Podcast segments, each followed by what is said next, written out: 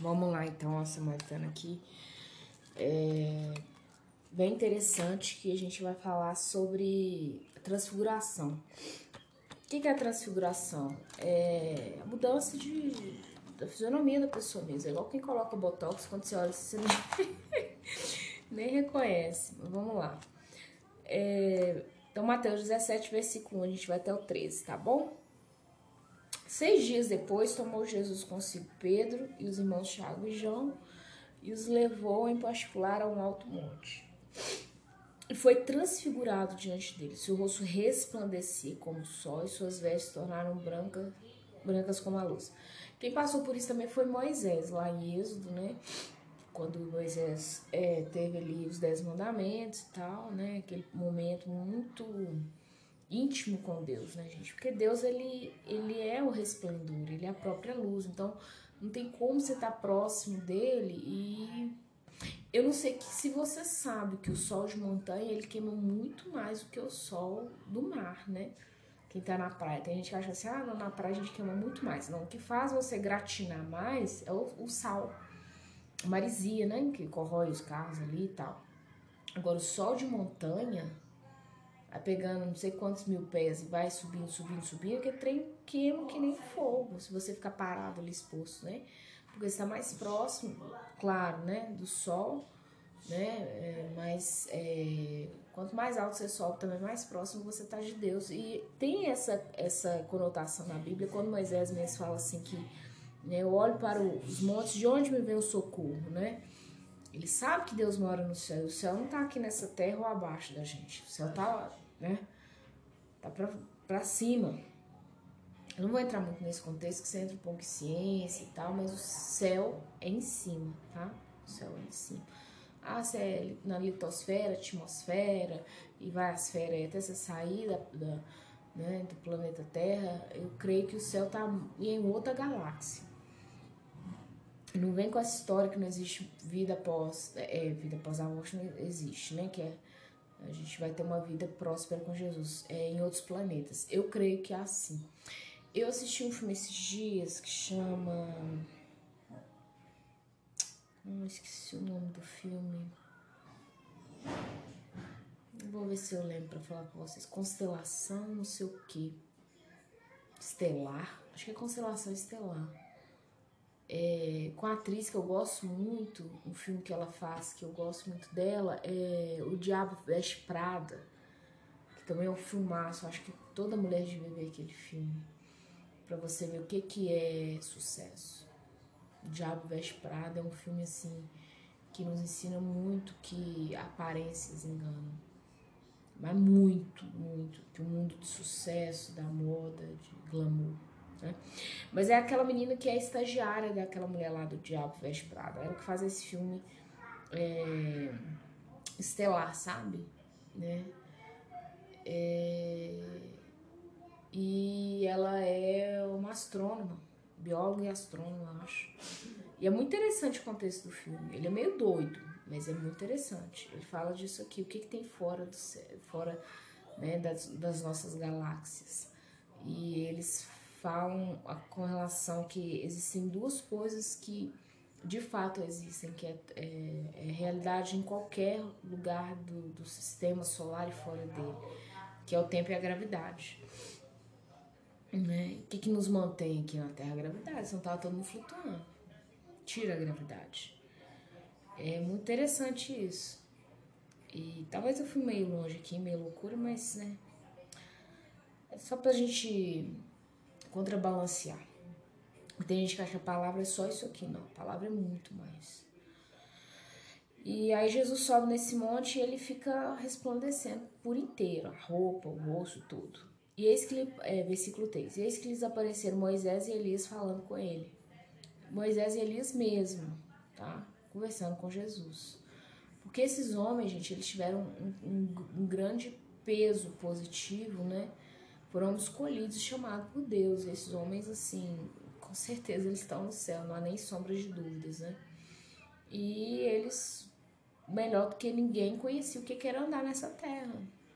Né? Eles nem vieram como filho de Deus, porque Jesus ele era homem, mas era filho de Deus. Moisés e Elias vieram como filhos de Adão e Eva mesmo.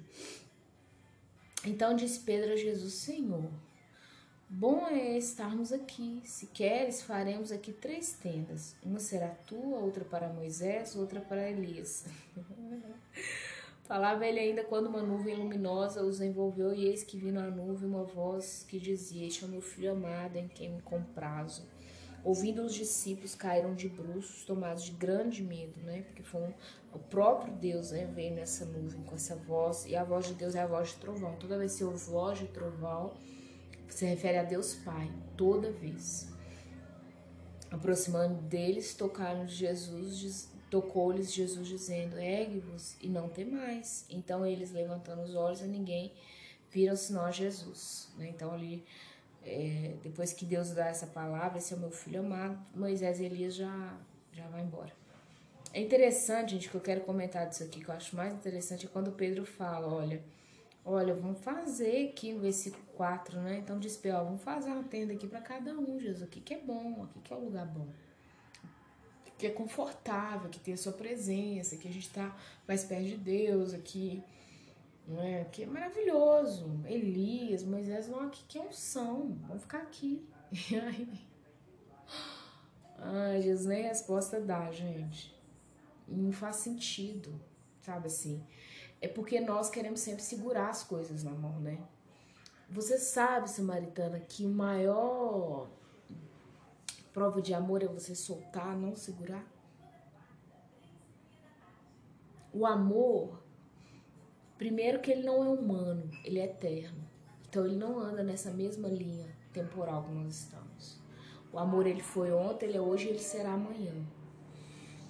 Maior forma de você provar amor por alguém é você liberar a pessoa.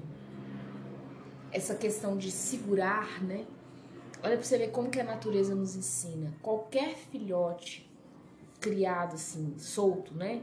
É, tô falando de cachorrinho dentro da sua casa, gatinho que você quer né? Encontrei outro dia uma mulher que ela queria ficar com todos os bichinhos que dava cria na casa dela. E você pega aí na savana, nas florestas, um passarinho, filhotinho de passarinho. Chega um certo tempo, o que, que, que a mamãe e o papai passarinho vai fazer? Ensinar aquele filhotinho a voar. Chega um certo tempo, o que, que a leoa vai fazer com os leõezinhos? Ensinar eles a caçar. E ali eles vão crescer, começar, né? Eles não conhecem adolescência como a gente, né? Ali eles vão começar a passar da, da fase infantil para adulta, que é esse transitório que nós chamamos de adolescência. E em breve aquele passarinho vai bater asa e vai encontrar uma outra fêmea, um outro macho. Em breve aquele leãozinho ou leoazinha vai crescer e vai ter a sua própria. Não é matilha, esqueci o nome agora que falo de leão, né? Vai ter. Acho que é matilha mesmo. Lobo eu sei que é matilha, esqueci o coletivo de leão. Mas vai ter a seu, sua própria equipe, seu próprio grupo. E esses bichinhos vão e o que, que nós queremos? A gente quer segurar os nossos filhos. Não, menino, deixa. Não, meu filho, eu vou criar ele aqui do meu lado. Outro dia eu ouvi de uma mulher cristã, crente, crente, crente. Tem dois filhos homens. Um, inclusive, eu acho que ele arrasta uma asa para minha menina. É, e aí ela falou comigo assim: ah, não, eu quero ter uma casa muito grande, com os dois, três andar para cima, que o fulano e o Beltrano, quando casar, vão morar perto de mim. Falei, como é que é, irmão? É, vai ser assim. Eu falei, mas dá vontade até de vomitar. Eu falei, cara, você tá doida. Você tem que criar esses meninos para eles irem. Mas pra eles irem muito mais longe que você e seu marido foi. Que, que, que loucura é essa? Ah, não, mas eu quero ter eles perto de mim. Eu falei, irmã, mas eles não são seus, filha. Você criou eles pro Senhor. Aquela frase, ah, cria para o mundo. O mundo no sentido de você liberar o filho, não o mundo que jaz ali. Você fala assim, ah, que a gente cria filho para o mundo. Tem um, um, sentido verdadeiro, no sentido que você cria filhos para isso, Samaritano. Que loucura é essa, igual Pedro? Não, aqui que é bom, aqui que é confortável. Vamos armar a tenda aqui para todo mundo aqui. A gente fica aqui em cima e o povo tá lá embaixo. Se foda-se. Inclusive, Pedro era casado. Entendeu? Tinha a família dele, que se dane quem tá lá embaixo. Então, assim, é, por que, que Moisés e Elias foram esses homens, né, é, fora da curva no seu tempo? Porque foram homens que não baixou para ninguém, filho. Não vou ficar onde é confortável, não vou pro confronto. quem nessa, nessa geração miserável que a gente tem vivido, é uma denúncia que é uma miséria intelectual, uma miséria emocional, quer confronto. As pessoas hoje querem conforto, não é quietinho, tá quentinho, ficar aqui. Gente, a vida é ao vivo. Né? Eu ouvi do Subirá uma coisa que eu vou falar para você, mulher e pai, talvez tenha homens me ouvindo aqui, você que não passou por isso, né? É, não adianta você mimar o seu filho ou sua filha. Deus não vai poupar ninguém. Ninguém. Pode mimar o quanto você quiser. Se você foi mimado ou mimada e não sabe limite de disciplina, prepara. Agora chegou o show da poderosa na sua vida. Deus não vai poupar ninguém. Né? Agora vamos continuar a leitura aqui. E, assim, se você é uma mulher que tem buscado a presença de Deus, tem hora que a manifestação da presença de Deus dá medo mesmo, tá? Isso é comum, que acontece aqui, né? Que os discípulos, quando viu, assim, eles, uau, caíram de bruços no chão. É raro você conseguir ficar de pé. Versículo 9. Descendo eles do monte, ordenou-lhe Jesus a ninguém contar sobre a visão até que o filho do homem ressuscite dentre os mortos. Porque Jesus ia morrer e ressuscitar. Mas os discípulos interrogaram: Por que dizem, pois, os escribas ser necessário que Elias venha primeiro?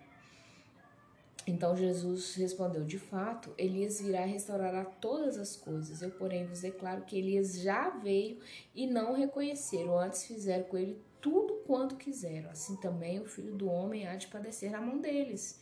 Então os discípulos entenderam que eles lhe falavam a respeito de João Batista.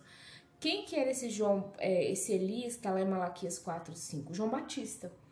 Porque Elias era. É, o perfil deles era muito parecido, né? Vivendo no deserto, os caras batiam de frente com o sistema. Elias pegou o rei Acabe e a Jezabel e falou e fez miséria com eles, né? Ah, porque Elias teve medo, fugiu de Jezabel. Sim, o cara era. O cara era os bichos, o cara não.